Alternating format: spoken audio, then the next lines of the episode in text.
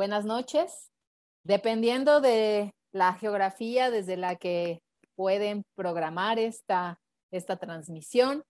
Eh, les saludamos desde La Comuna, un programa de difusión, de formación política, de acompañamiento de las luchas en defensa del territorio. Eh, el día de hoy tenemos un programa dedicado especial a el reciente comunicado del Ejército Zapatista de Liberación Nacional, eh, cuyo contenido ha alertado a propios y extraños y que, eh, bueno, consideramos que vale la pena abundar en las implicaciones que tiene, en cómo se puede leer en este contexto eh, tanto del estado de Chiapas como de la situación nacional, una denuncia de las dimensiones de este comunicado zapatista.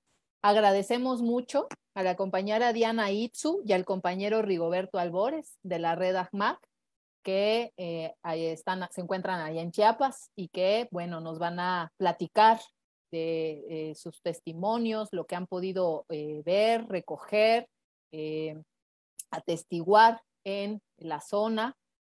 Hace algunos meses también tuvimos en la comuna un programa para presentar un informe que ellos realizaron eh, pues eh, denunciando los distintos ataques sistemáticos que ha recibido el Ejército Zapatista de Liberación Nacional, sus bases de apoyo, y que ahora eh, nos parece acá en la comuna, en la red universitaria anticapitalista y otras redes, que ha escalado y que ha, ha abierto, digamos, la, la visibilidad de las agresiones en Chiapas más allá de las propias bases de apoyo, ¿no?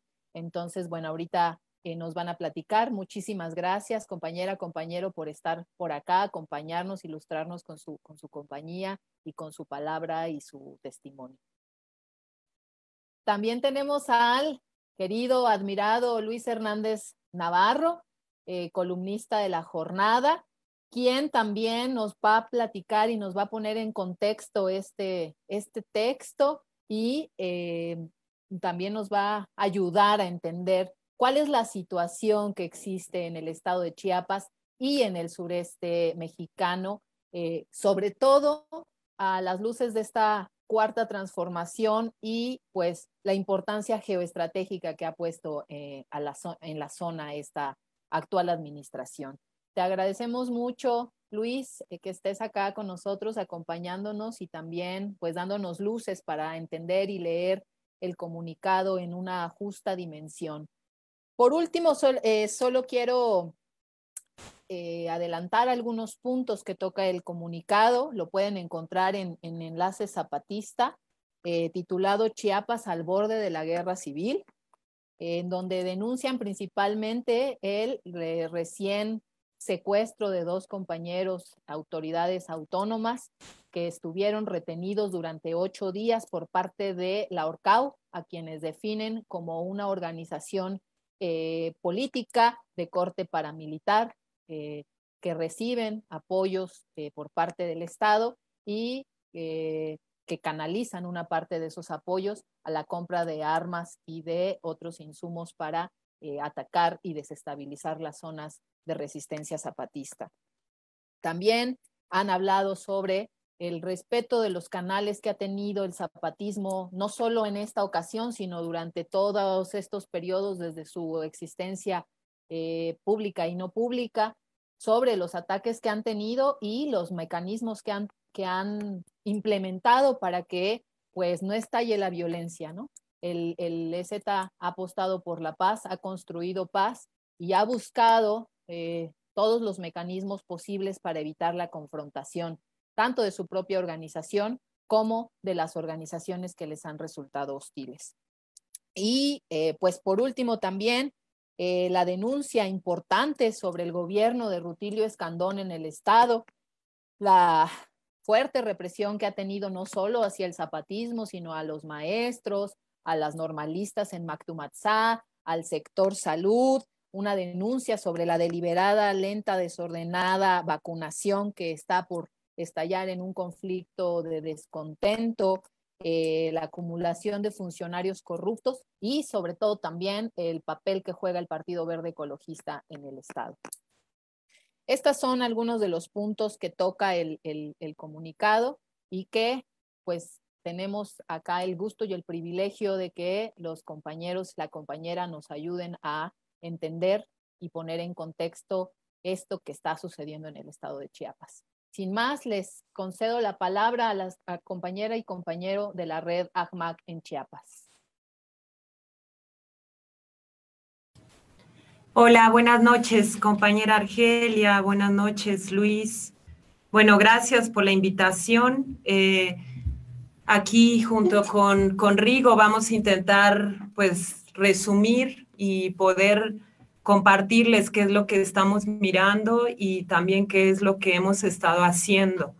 Eh, obviamente, pues también dentro de este último comunicado de los compañeros y compañeras zapatistas que pues también nos preocupa, pero que pues de cierta forma tanto ustedes y como nosotros estamos convencidos pues de que la guerra integral de desgaste pues no ha parado. Eh, Ahora justamente con el gobierno de la Cuarta Transformación, eh, vemos que esta Cuarta Guerra Mundial, de la que nos hablaron ya desde el 97, el EZLN, pues se está haciendo de manera pues muy contundente. Eh, ahora, bueno, el contexto que, que, se vive aquí en Chiapas ha sido principalmente pues el de los megaproyectos, como ustedes saben, eh, el mal llamado tren Maya y cómo está impactando en la zona norte selva de, Chiapas, pero también los programas asistencialistas como el programa Sembrando Vida, que principalmente está pues impactando en lo que sería el municipio oficial de Ocosingo, donde pues también como sabemos la territorialidad autónoma zapatista pues es donde donde mayormente tiene existencia ese tejido de la vida de resistencia y rebeldía y que no es casual que Sembrando Vida pues pretenda, ¿no? Eh, eh, pues de cierta forma abarcar las, las tierras de esa zona. Eh, pero bueno, también estamos viendo el impacto desde que entró pues este gobierno actual de Morena, eh, pues de la Guardia Nacional, ¿no? La militarización está siendo mucho más avasallante ahora que antes con los gobiernos del PRI, del PRD. Em, y bueno, otra cosa que es mucho, muy preocupante y que se dio dentro del contexto de la pandemia, eh, pues ha sido la territorialidad o territorialización del narcotráfico en Chiapas, ¿no? Eh, entonces, bueno, a esto le sumamos los feminicidios, le sumamos todo un impacto de migración, le, sumamos pues todas las violencias que se están viviendo no solo en lo rural, sino también aquí en lo urbano. Y ahora lo que nosotros y nosotras quisiéramos como de manera pues breve es, es pues de cierta forma sistematizar o hacer un resumen, ¿no? De lo que nos impactó desde el 22 de agosto del 2020, que fue la, pues la quema del comedor, eh, del comedor Compañera Lucha y de la cooperativa El Arco Iris, allí en lo que se conoce como el crucero de Cuchulja y que sabemos que es parte, pues, de, de la territorialidad autónoma zapatista. Eh, desde aquel 22 de agosto, que sabemos que fue pues de manera pública y que estuvo circulando por las redes sociales este, estos actos vandálicos y criminales por parte del grupo paramilitar de la Orcao, pues ya estaba generando un, tipo de avanzada por parte de, esta organización. A partir pues de ahí y en, dentro de este contexto ¿no? de la pandemia donde muchas de las organizaciones recién estábamos empezando a, trabajar y a operar en, en, comunidades y hacer el trabajo, digamos, de defensa, de militancia, de activismo, pues fue ahí donde nos empezamos a autoconvocar para ver qué íbamos a hacer frente a esta situación. Y el 28 de octubre hicimos una primera caravana de un aproximado de, de 15 organizaciones, todas adherentes a la sexta declaración de la Selva Lacandona, algunas más enfocadas en la defensa de derechos humanos, otras más enfocadas en la defensa de la madre tierra, otras enfocadas en, la defensa de los derechos de las mujeres. Em, y bueno, en esa caravana del 28 de octubre pudimos hacer una visita a la comunidad de Nuevo San Gregorio y también visitar comunidades de la región Moisés y Gandhi. Eh, y pudimos tener los testimonios de las familias bases de apoyo zapatistas. Eh, a partir de aquí fue que pues nos, nos enteramos que las agresiones de la Orcao no iniciaron el 22 de agosto, sino que ya llevaban eh, aproximadamente un año, ¿no? Y que como sabemos la resistencia y la rebeldía de las familias zapatistas, pues parte justamente de su, pues de la lucha es, es en lugar de hacer culto a la, a la muerte, sembrar la vida desde las autonomías, desde el trabajo colectivo, desde la organización. Y bueno, a partir de esa caravana sacamos un informe donde las organizaciones pues ya empezábamos a, mencionar este recrudecimiento de, esa guerra integral de desgaste.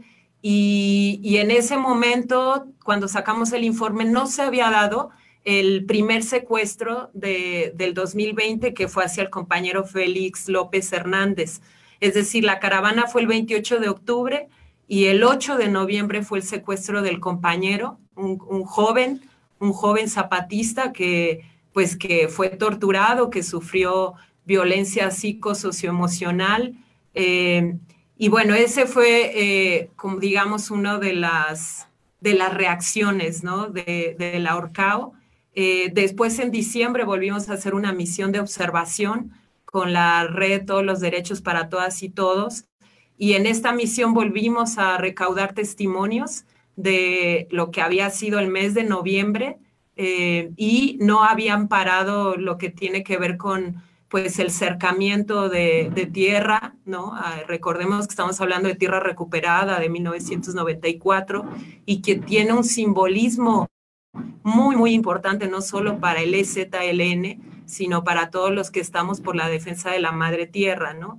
porque sabemos que esta tierra recuperada es tierra para la vida, tierra para el autocuidado, tierra para el respeto hacia la naturaleza y hacia generar otro tipo de, sociedades, ¿no? Este, y bueno, ya para enero del 2021 eh, volvimos a hacer una visita, eh, se volvió a convocar a una caravana para febrero, dado el hostigamiento sobre todo a la comunidad de Nuevo San Gregorio, volvimos a recaudar testimonios, esta vez testimonios sobre todo de mujeres, de niños y de niñas. Eh, y acá es donde también empezamos a ver todo el impacto que estaba teniendo hacia las mujeres y hacia los niños y niñas zapatistas. Eh, y que acto seguido de esto vino el secuestro de dos defensores del Centro de Derechos Humanos Fray Bartolomé, que fue pues el 12 de abril, ¿no?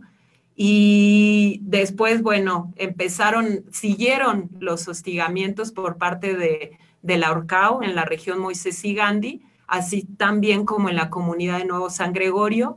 Eh, se empezaron a, activar las brigadas, eh, lo que son las bricos por parte del Centro de Derechos Fray Bartolomé. Eh, aún así, bueno, pues el último acción criminal pues fue esta del 11 de septiembre, es decir, estamos hablando de tres momentos donde han secuestrado a compañeros eh, y que justamente lo que, lo que intentamos en los informes, en dos informes, uno fue el de octubre y otro en febrero, era pues intentar compartir y dar información de que las cosas están bastante complicadas. Eh, es decir, no solo está viendo por parte del, del ahorcado el secuestro, sino también está viendo bloqueos y extorsiones en general a, toda la población eh, que pues que transitamos por esa parte del crucero de Cuchulja. Eh, sin embargo, lo que sí nosotros puntualizábamos en los informes era que pues la estrategia de esta guerra integral de desgaste y por la, para la cual sirve la ORCAO es invadir las tierras recuperadas del EZLN y que se ha dado de diferentes modos, ¿no? Por ejemplo, cercar y secuestrar a las propias familias bases de apoyo zapatista en sus propias casas, en sus propias tierras. Es decir, las familias zapatistas, eh, eh, hay alambrados, hay cercamientos, eh, no solo de los manantiales, es decir, que se está violentando el derecho al agua, el derecho al acceso al agua, pero también se están cercando lo que son los cultivos, los trabajaderos de las familias zapatistas, es decir, que también se está provocando hambre, ¿no? De manera intencional. Entonces, esta invasión de la tierra, del territorio, eh, de la madre tierra, pues está en medio de un ambiente de balazos. Eso hay que también puntualizarlo. No es que alambran y se van, no, están de manera permanente hostigando, amedrentando, violentando a, las familias eh, y además están quemando también muchos de los cultivos que tienen los compañeros y compañeras, están cercando las escuelas, las clínicas. Entonces estábamos viendo una avanzada brutal, ¿no? De, que querían achicar eh, el territorio, eh, pues que, está resguardado y que sabemos que las familias zapatistas no se consideran propietarias de esa tierra, sino guardianes y guardianas, ¿no? Eh, y esto además, eh, otro de los mecanismos de violencia que veíamos era pues que se estaban yendo directamente hacia la economía autónoma, es decir, estaban robando las cooperativas autónomas, estaban desfalcando a las, como ustedes saben, muchos de los compañeros, compañeras tienen sus cooperativas, muchas de estas son tiendas para eh, tener acceso a los a lo básico, ¿no? A la canasta básica, pues también hubo por parte del ahorcado desfalcar muchas de estas tiendas cooperativas. Eh, bueno, otra de las cosas que veíamos es la difamación y la calumnia por parte del ahorcado, es decir, este victimismo y manipulación que, están teniendo. Eh, y que eso está toda hora, no solo hacia los organismos de derechos humanos, sino hacia la propia sociedad. Aquí en Chiapas siempre están manejando su postura de víctimas y mientras tanto están por el otro lado echando bala, ¿no? Entonces, también esto genera pues lo que veíamos que eh, como lo que se conoce como una violencia psicosocioemocional, porque a la hora de tener los testimonios de las mujeres, de los niños, de las niñas, pues esto está impactando de forma muy brutal, ¿no? Porque los balazos entran hasta las las hamacas donde duermen los bebés, los niños y las niñas. los niños no tienen que dormir con sus botas de hule puestas por en caso de que tenga que salir corriendo. Ya no se sabe si salir de la casa eh, porque está la bala o si quedarse adentro porque también la bala entra, ¿no? Eh, por, por, las mismas este, maderas de, las casas. Eh, y bueno, esto es lo que estamos viendo también, un impacto muy fuerte de angustia, de miedo, de por parte de estos niños y niñas. Aún así, sabemos que lo que ha generado la autonomía zapatista en estos 27 años de construcción, pues ha sido una contención, ¿no? Entonces, paralelamente a esto, lo que vemos pues también es es cómo resisten a partir de la organización, a partir del amor, a partir del trabajo con la madre tierra, a, a, partir de no soltar el trabajo colectivo, por ejemplo, de la carpintería, de, las, de los telares, de la alfarería, de la medicina, o sea, aún en ese acercamiento, eh, ellos y ellas eh, están intentando continuar el trabajo colectivo, ¿no? Entonces le, doy la palabra al compañero Rigo. Bueno, nada más este, quisiera complementar la cuestión de la estrategia de, del ahorcado, ¿no? Que se ha enfocado a destruir, por ejemplo, las bases económicas de, las familias este, zapatistas. Eh, esto, bueno, lo podemos ver cuando la ocupación justamente en, la invasión de, terrenos se da sobre los espacios de cultivos y llegan y destruyen, ¿no? Mediante quemas o, chapeo de, los cultivos establecidos por los compas, que pueden ser de maíz o, trigo, ¿verdad? Y, frutales. También sus espacios de, cultivo de plantas medicinales que les permiten este, eh, curar sus enfermedades, ¿no? Entonces, este, y otros espacios de trabajos este, importantes como los estanques de peces, ¿no? Este, la, el área de hortalizas, que son, son avasallados y destruidos, ¿no? Para, para invadirlos y, establecer un monocultivo de, de, maíz. Este, y también pues el ataque a la, misma tienda, ¿no? Que son como las fuentes de ingreso. Pero pues esto es parte de la, de la guerra de, de desgaste que han establecido y que también han ido recrudeciendo. Esto aunado también a la, a la cuestión del aumento eh, gradual de la, de la violencia, ¿no? Eh, cada vez este, es, es más escuchar los ataques de, y además también el recuento que han hecho las comunidades de los ataques que han tenido de, de disparos, ¿no? Sobre todo sobre áreas de trabajo, son, es un patrón muy, muy, muy extraño, ¿verdad? Que no permiten a las familias poder trabajar sus espacios, eh, incluso ni sus traspatios en, en, sus casas, ¿no? Porque están bajo, bajo fuego constante.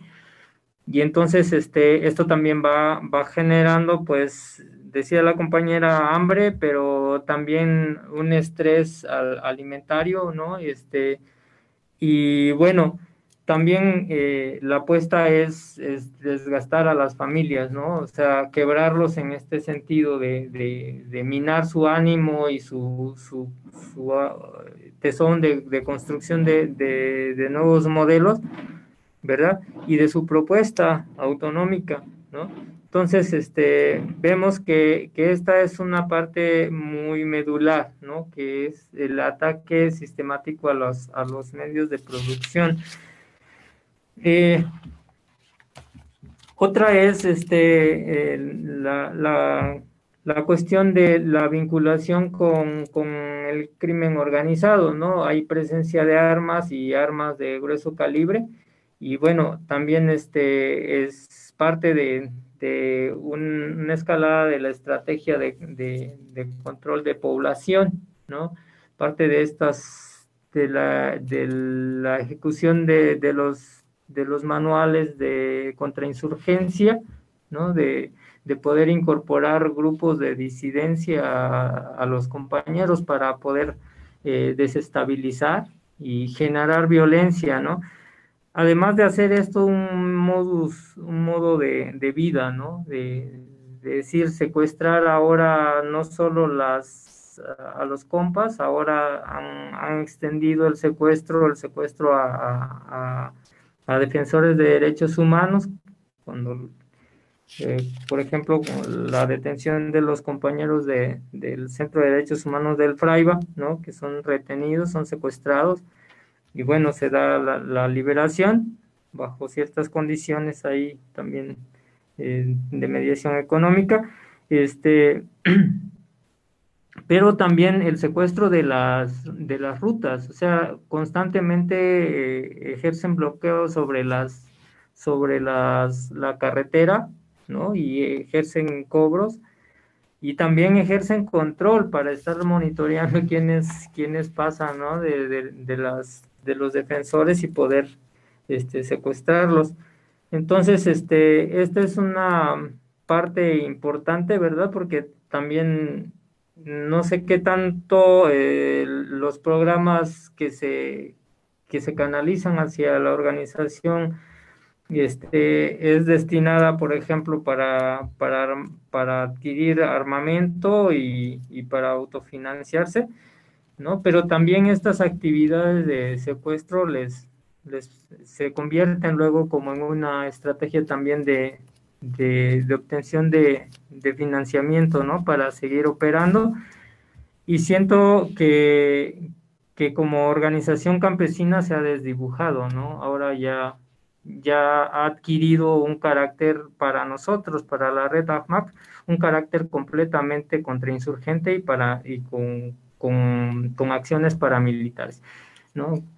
Este, eh, aunque estas no tienen una formación directa con el, con el ejército, sí lo muestra la inacción, ¿no?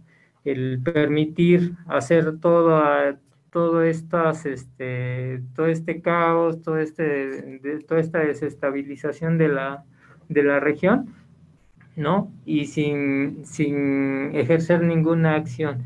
Entonces esto nos preocupa también porque, bueno, es como lo han dicho los compañeros en los comunicados, ¿verdad? Es jugar con fuego, o sea, no sabemos en qué momento se sale de control o también la cierta población se, se hastíe y, y, genere alguna reacción violenta. Tampoco sabemos cuándo puede suceder eso, pero cada vez este, se acerca más a este, a este punto, según nos lo, nos lo advierte el último comunicado.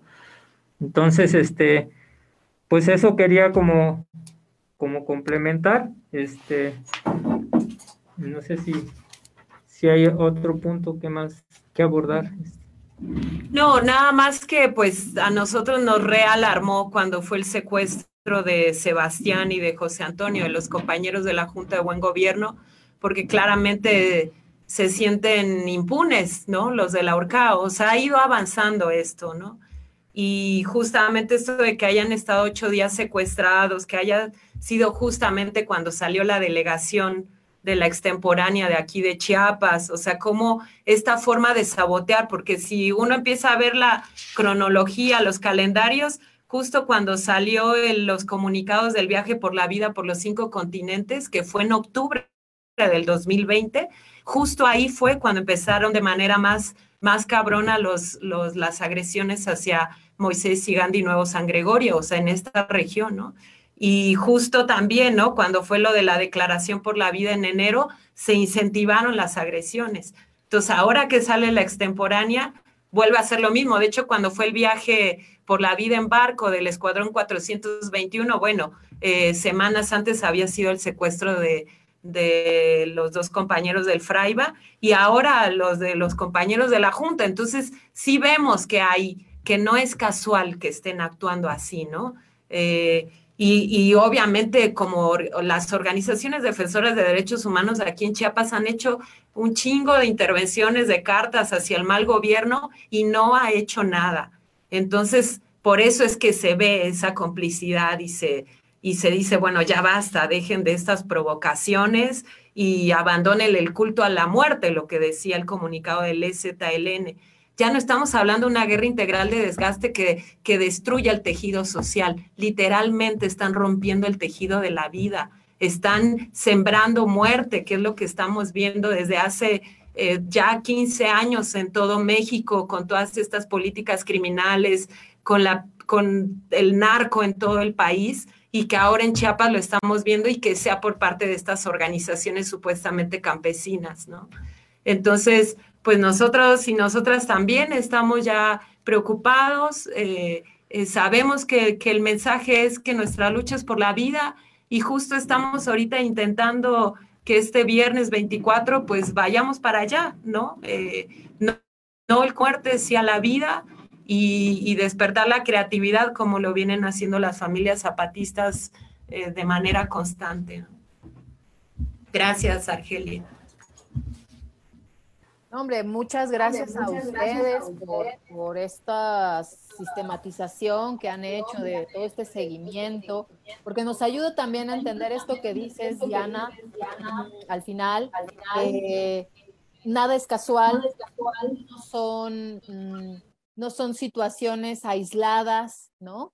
Eh, sino que obedecen a una estrategia eh, que es esta que nos han ilustrado de manera pues tan contundente y tan tremenda, ¿no? O sea, que nos, nos ayuda a dimensionar qué es lo que está pasando y cuáles son las estrategias para pues atacar a las y los compañeros zapatistas. Y como eh, reflexionábamos también con ustedes cuando presentaron el informe, también es admirable esto que hablas de la creatividad de los compañeros y las compañeras para resistir y para apostar por la vida, porque si bien la decisión de la guerra nos han contado eh, el propio EZ ha sido difícil, fue complicada, implica muchas cosas. apostar por la vida también tiene, tiene muchos, muchas aristas y, y, resistir las provocaciones y ser creativos y creativas para siempre apostar por la vida es algo que poco se le reconoce pública y abiertamente a los compañeros y compañeras del EZ, ¿no?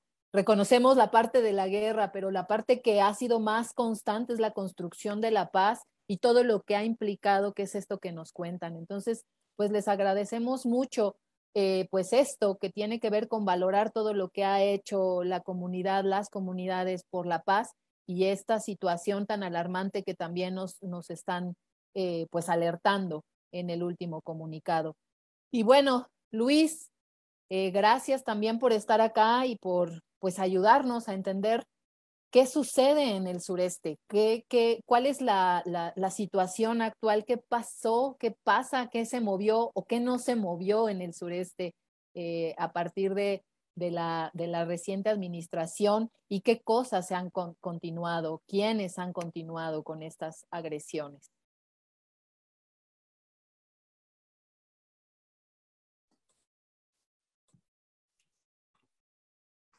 Pues eh, muchísimas gracias, Argelia, muchas gracias a Comuna por la invitación para estar hoy aquí.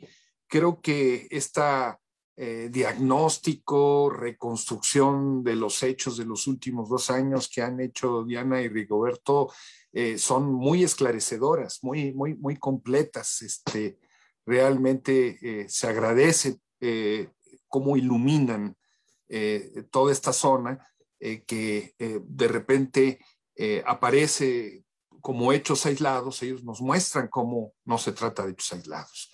Yo quiero hacer mi intervención en dos partes. Una primera haciendo una pequeña semblanza de qué es la Orcao, cuál es su historia, y otra enmarcando de manera más general estos últimos acontecimientos en lo que está sucediendo en Chiapas, ¿no? Comenzaríamos diciendo que ORCAO significa Organización eh, Regional de, Cafetaleros y Agricultores de Ocosingo y que se funda eh, alrededor de, eh, a comienzos de la década de los 90, ¿no? Estaba todo el impulso que había dejado detrás, todo el impulso organizativo, el Congreso de en 1974, el Congreso Indígena, convocado eh, por eh, don Samuel Ruiz, eh, y había un incipiente, pero muy extendido en, el caso de Chiapas, proceso de organización de pequeños productores de café, ¿no? con una lucha muy importante en contra del INMECAFé y la afectación muy grande que tuvieron los precios en el año de 1989, cuando eh, el organismo internacional que regulaba oferta y demanda, que era la Organización Internacional de Café, se rompe en parte como resultado de la iniciativa de México. Eh, y entonces eh, la producción queda a la deriva, los precios se derrumban y hay un proceso de asociación de los pequeños caficultores para poder enfrentar ese reto y el reto de la desaparición de Imecafé. Y es en este contexto, eh, en buena parte sobre la base de un trabajo de base pastoral, que se funda eh, la Orcao. Eh, originalmente en la comunidad de Sicbajá, con aproximadamente 12 comunidades, pero muy rápidamente se extiende a casi 90, crece muy, muy eh, eh, con mucha rapidez su proceso asociativo. Este, en el marco ya de una ebullición muy grande que se vivía en todo el estado de Chiapas, que es el antecedente de lo que va a ser el levantamiento de 1994. En un eh, primer momento, la gente de Orcao, vamos a decirlo así, es una relación más compleja, pero es relativamente cercana a la lucha del zapatismo tanto así que participan en los diálogos de San Andrés y que eh, todavía en el año de 2001, uno de sus principales dirigentes, Juan Vázquez, que hoy ya eh, se dedica más bien a los negocios con el dinero que logró jalar de proyectos, ¿no? Compra, de ganado, etcétera, etcétera. Eh, decía frases como que Chiapas estaba vestida de verde no refiriéndose al Partido Verde Ecologista, ¿no? Decía, está vestida de verde, pero de verde olivo por la presencia militar y los procesos de militarización, ¿no? Eh, pero eh, en el año de 2001, en octubre, hay una ruptura eh, definitiva entre Orcao y el zapatismo, Y Orcao desata precisamente en Polishak una ofensiva militar, ya, estamos, estamos hablando de hace 20 años, para tratar de apropiarse de las tierras que habían sido ocupadas en el marco del levantamiento de 1994. Eh, esta tensión permanente de eh, un sector de Orcao de eh, quedarse con esas tierras, parcelarlas y, por supuesto, hacer de ellas un negocio, por un lado, y por otro lado, de los compañeros, de conservar estas tierras para trabajarlas en colectivo, ¿no? y, negarse a su parcelación en, la lógica de, de, Orcao, eh, es una tensión que se ha venido manteniendo eh, y, ha, venido apareciendo constantemente. Pero ojo, eso que podría parecer como en un primer momento como un conflicto comunitario, como una disputa entre un grupo original por, por, las tierras, pues es eh, prohijado y alimentado desde el Estado, eh, en, un primer momento por parte del gobierno de Pablo Salazar, recordamos que él es gobernador de entre 2000 y 2006, eh, como un elemento de eh, contención hacia el proceso de lucha zapatista.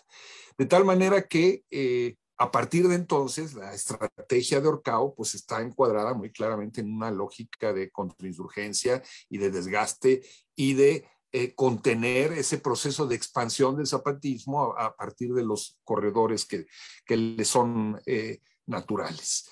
Eh, y ellos se arman, tienen estructura, una estructura militar, tienen financiamiento para armarse desde, insisto, el año de 2001.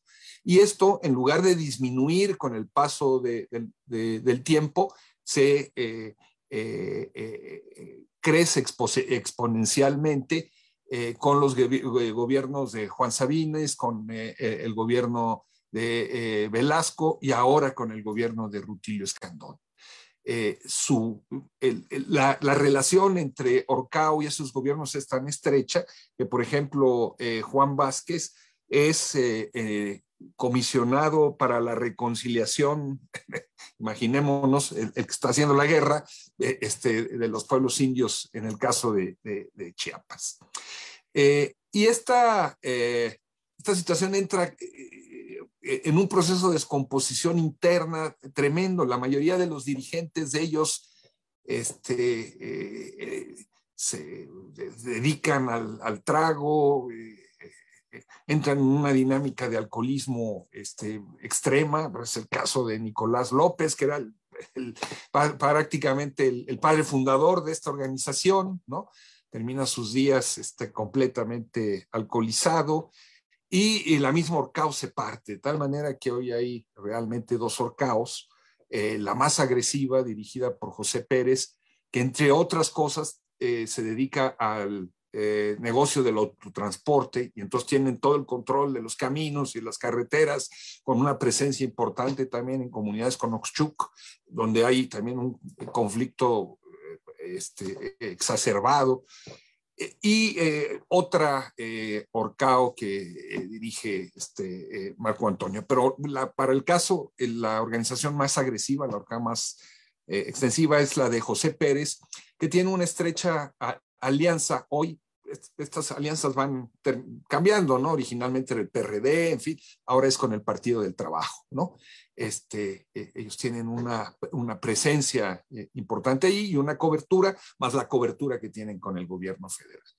De tal manera que esta caracterización que se hace, este, que nos hacen eh, Diana y Rigoberto de ellos como una fuerza claramente paramilitar o de tendencia paramilitar, es absolutamente correcta. Yo entiendo que hay un debate de si, eh, si son paramilitares. claro que son paramilitares. Este, están protegidos por el Estado.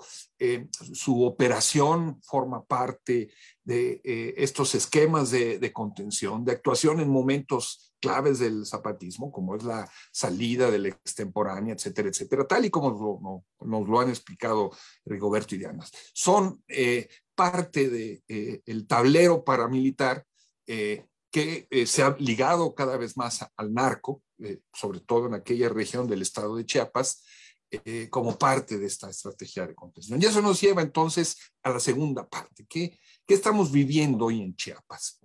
Yo creo que estamos viviendo, por un lado, una gran crisis arriba este, y un, una ruptura de los mecanismos de control tradicionales que se forjaron a partir de 1994, en los que participaba la familia chiapaneca, ahora Reloaded, este, eh, los paramilitares, eh, el crimen organizado, eh, los cacicazgos indígenas que fueron fracturados por el Partido Verde para eh, tomar el control en contra del antiguo PRI, etc. Ese, sistema regional dominio está haciendo agua junto con una crisis arriba. La crisis arriba eh, tiene que ver, desde mi punto de vista, con, eh, por más que se tomen fotos bonitas como las que se tomaron ayer en, el Congreso, donde aparece Monreal y donde aparece este, el secretario de Gobernación y aparece el, el güero eh, Velasco, todos sonrientes, etcétera, etcétera. Bueno, hay una disputa entre, eh, digamos, la fuerza que representa eh, Manuel Velasco y el Partido Verde, por decirlo de alguna manera, ¿no?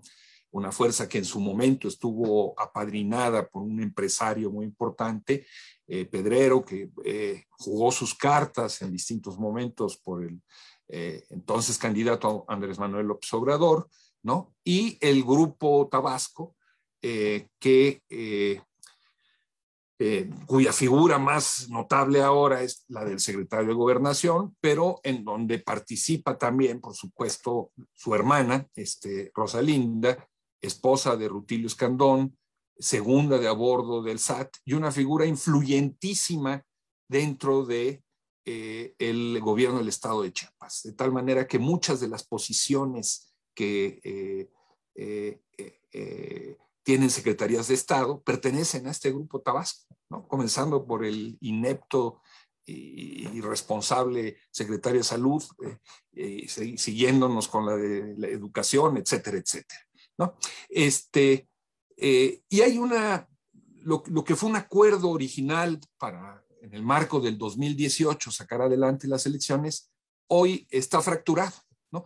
Este, y en, tremendas disputas. Este, eh, no creo que eh, eh, en Palacio Nacional estén muy contentos con las filtraciones de los videos que han salido este, de un funcionario que perteneció al gobierno del Güero Velasco. ¿Quién, quién, quién, quién graba esas cosas? Pero en las elecciones específicamente locales de 2021, el Partido Verde ganó 35 de los 123 municipios de Chiapas y Morena solamente ganó 25.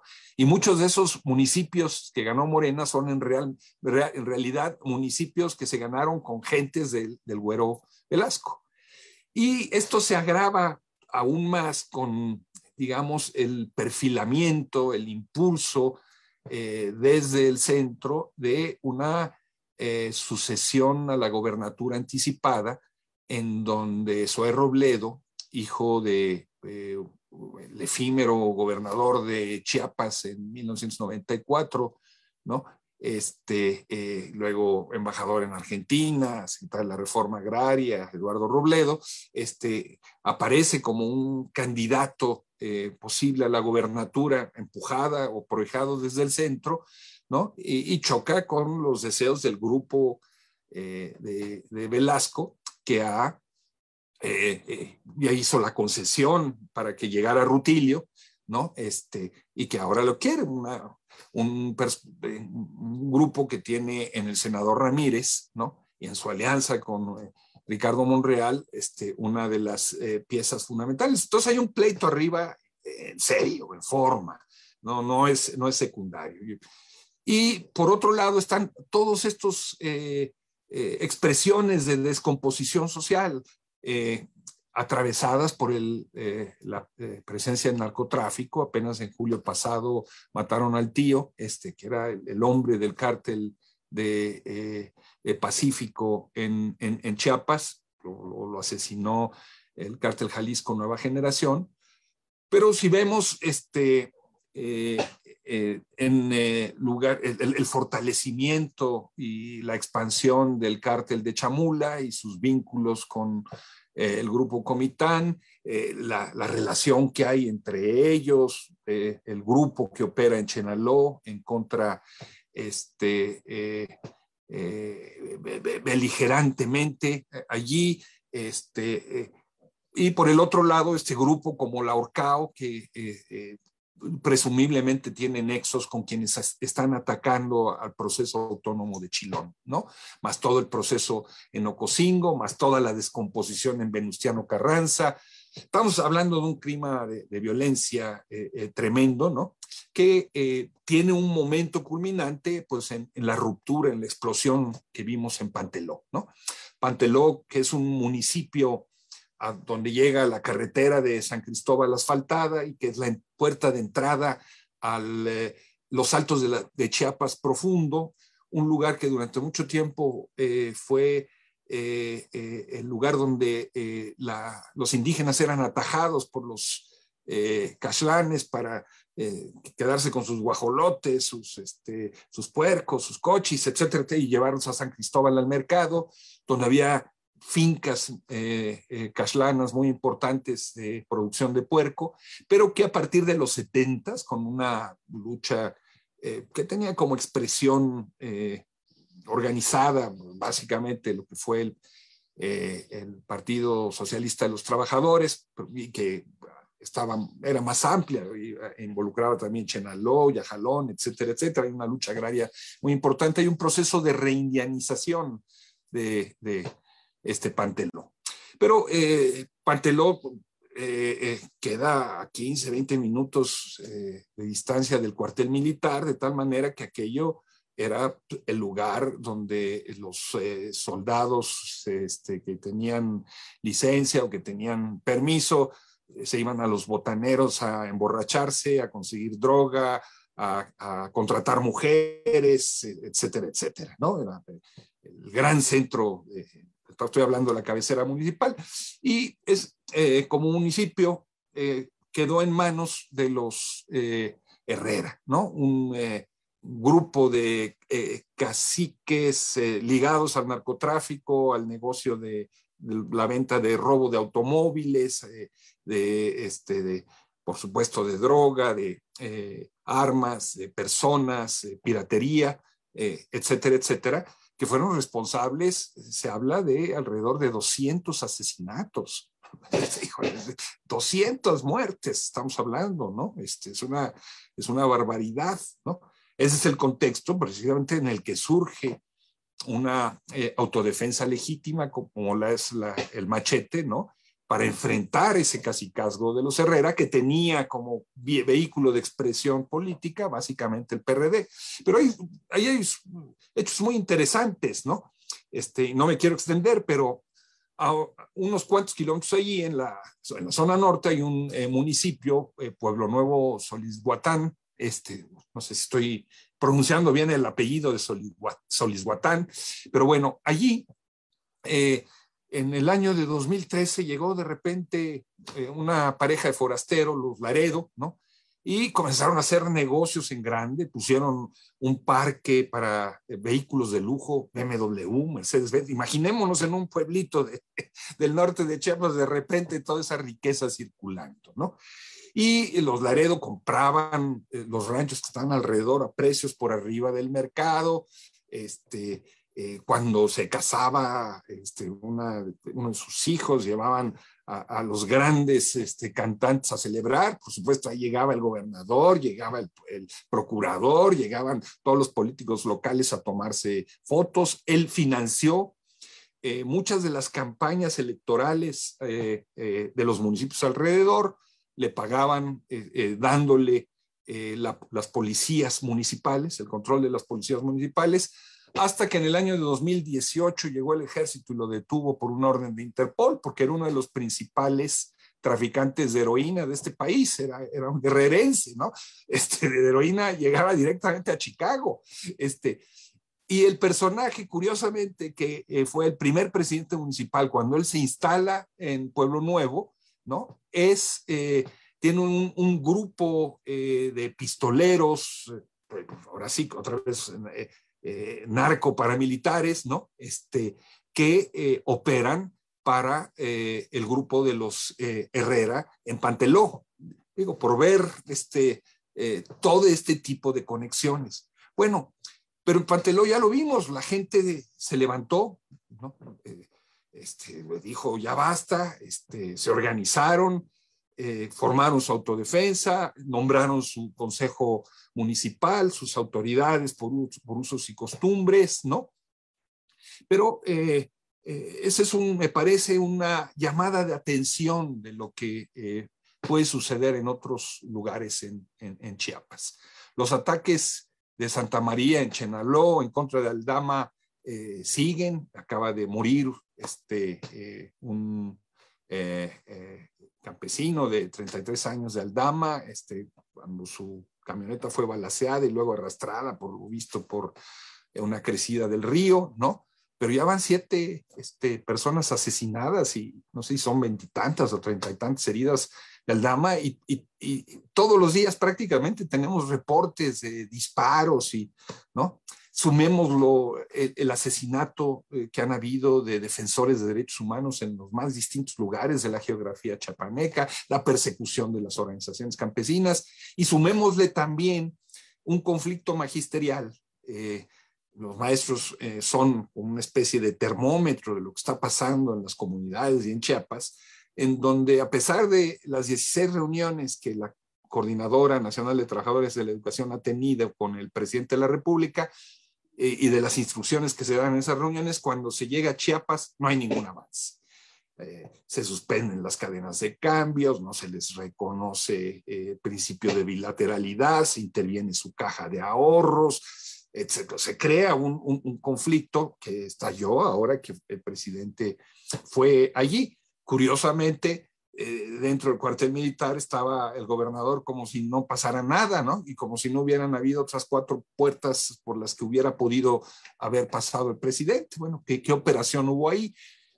o hechos como el de eh, la represión en contra de los eh, normalistas rurales de Macumatzá, el abuso sexual de las compañeras, que parece que ya se olvidó, ¿no? Este, eh, la detención de 90 de ellos y el, juicio finalmente también parece estarse resolviendo, pero eso nos da una idea del clima que se está viviendo en Chiapas en lo general. Por eso digo, se está descomponiendo arriba, eh, y está reventando abajo. Entonces, cuando los zapatistas alertan eh, sobre eh, los peligros que, de una, una guerra civil, pues no están blofeando, no están faroleando, están anunciando todo esto que vemos. El gobierno federal ha insistido que todos estos casos, más muchos más que no he enumerado, pero que se puede seguir enumerando, son hechos aislados, ¿no? cuando no, no son hechos aislados, forman parte ¿sí? de una matriz. La, el modelo regional de dominio está haciendo agua, está reventando por, por todos lados y tiene que ser enfrentado como, como una situación de conjunto, no como, como hechos aislados. Y no son conflictos comunitarios, porque una y otra vez, cuando vemos, por ejemplo, el caso de Tila, del ejido de Tila, ¿sí? otra vez en contra de, los paramilitares que operan ahí, de los caciques, etcétera, etcétera, este, eh, históricos, además, este, cuando, eh, con, toda la presencia de los herederos de lo que fue eh, Paz y Justicia y, OBDIC, etcétera, etcétera. Cuando vemos todo eso, el, diagnóstico es, no, son conflictos intercomunitarios, ¿no? Son conflictos entre pobres. No, no, no, no. Lo que tenemos es una facción que está siendo utilizada, instrumentalizada eh, por eh, eh, otros actores, este, asociándose con el crimen organizado, ligado con la clase política estatal, en contra de los procesos de autoorganización de la gente y la comunidad. Eso es lo que estamos viviendo ahí en, Chiapas. Entonces, los, los zapatistas nos han dicho alerta, están prendiendo las, los focos de alarma ojalá haya eh, la sensibilidad para entender que eh, esto está en serio, esto está a punto de, reventar desde abajo y desde arriba. Luis, qué fuerte todo esto que nos has platicado y que nos has ilustrado de, una manera muy didáctica porque pues nos contaste toda esta historia de estas décadas en estos minutos y ha sido muy esclarecedor. Y como decíamos también al, principio con, con, la compañera y el compañero de la red AHMAC, pues nada es casual, ¿no? Y nada es aislado. Y esto que nos estás ilustrando y que estás colocando en, su justa dimensión, pues nos ayuda a entenderlo, nos ayuda a interpretar y dimensionar la gravedad de esto que están denunciando los y las compañeras zapatistas.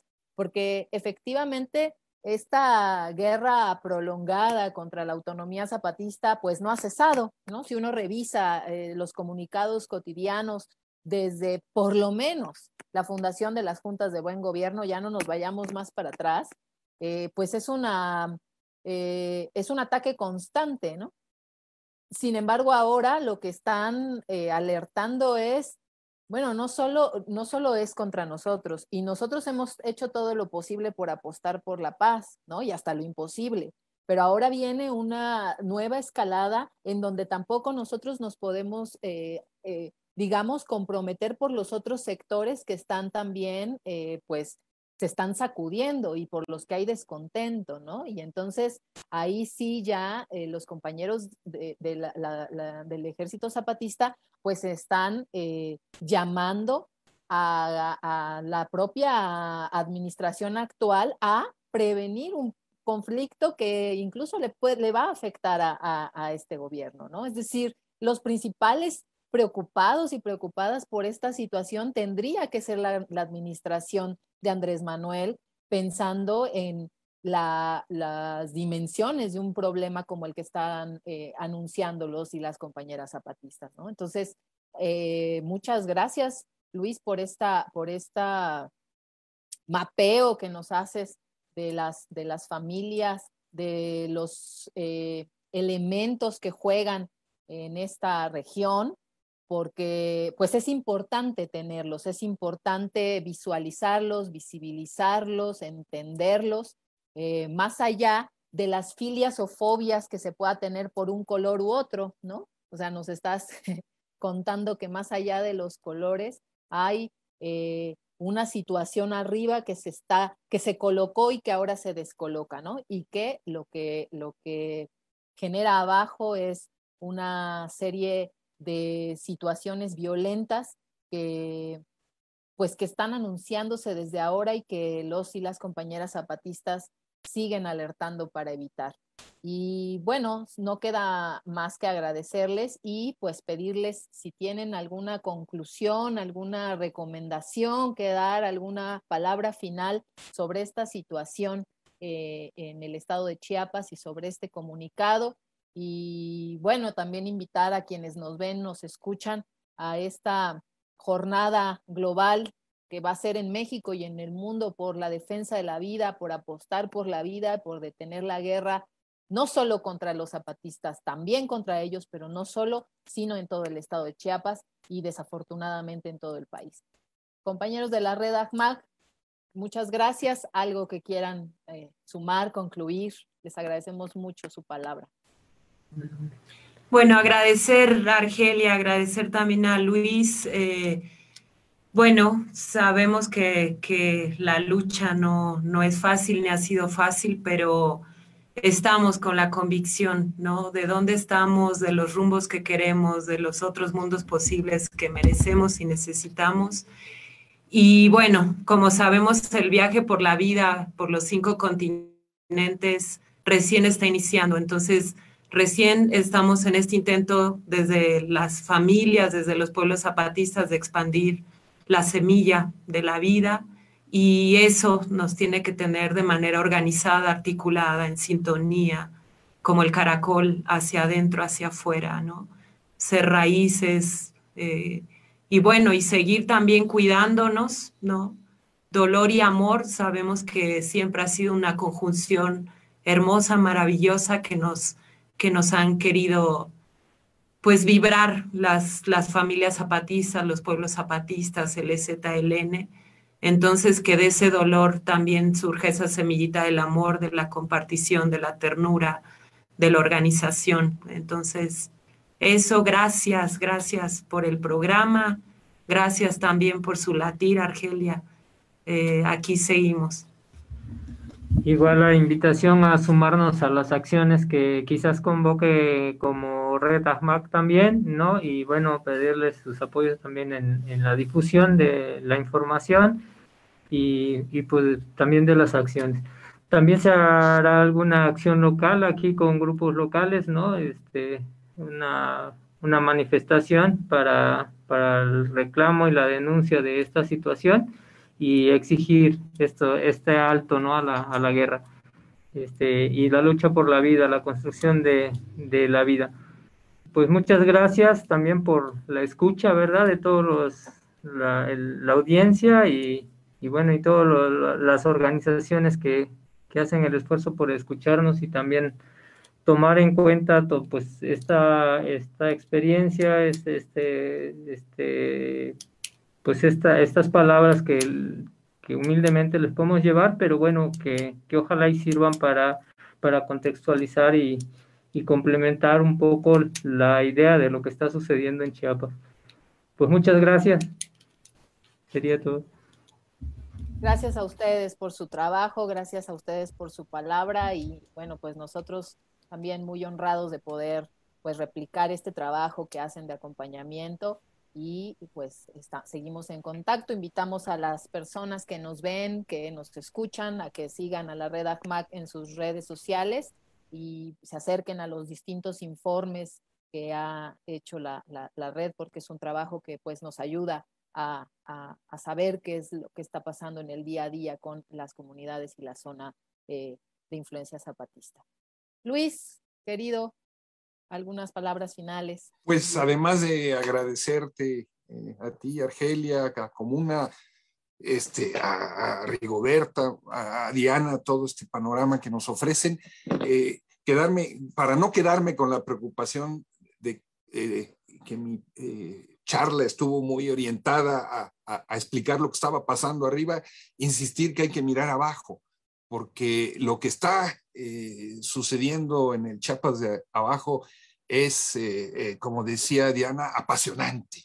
Es un proceso inédito de autoorganización indígena y campesino que no tiene parangón en la historia reciente de nuestro país y que es motivo de, de esperanza de las posibilidades de transformación como ver también el trabajo que eh, eh, las distintas redes eh, están haciendo, los agentes progresistas dentro de las distintas iglesias y denominaciones para buscar construir mediaciones sociales y que este conflicto no estalle.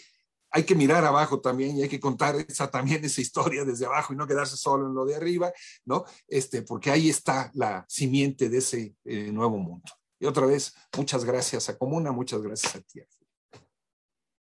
Bueno, pues este ha sido este, el programa dedicado al último, al reciente comunicado del ZLN, eh, Chiapas a, al borde de una, de una guerra civil. Eh, les agradecemos mucho habernos acompañado, haber escuchado a nuestra, nuestros invitados eh, y reiteramos el llamado a participar en las distintas acciones que va a haber en sus países, en sus ciudades. Aquí en Ciudad de México estaremos a las 4 de la tarde saliendo de insurgentes y reformas y a la Secretaría de Gobernación. Esperemos, eh, pues con una distancia solidaria, hacer muchos, muchas y hacer mucho ruido por la paz en Chiapas, en solidaridad con las y los zapatistas, pero también con los profesores, con las profesoras, con el sector salud, organizado y no organizado, con las compañeras normalistas de Mactumatzá, a quienes les enviamos un cariñoso abrazo solidario y un reconocimiento siempre por la labor que hacen de llevar educación y resistencia a las zonas pues más difíciles de este, de este país. Reconocemos también eh, pues a las distintas organizaciones que han acompañado a los migrantes, a las migrantes, que también sabemos que ha sido una terrible situación en la zona y que han sido muy agredidos, agredidas y violentados y que pues desde este espacio no olvidamos nada de esto que sucede. Como dice Luis, estamos pendientes de ese México de abajo, lo acompañamos eh, y, y, hacemos nuestra su rabia y pues ahí se construyen distintas formas de resistir y pues nos vemos en las calles, nos vemos en, en los distintos territorios. Buenas noches, buenos días, buenas tardes. Esto fue La Comuna. Gracias.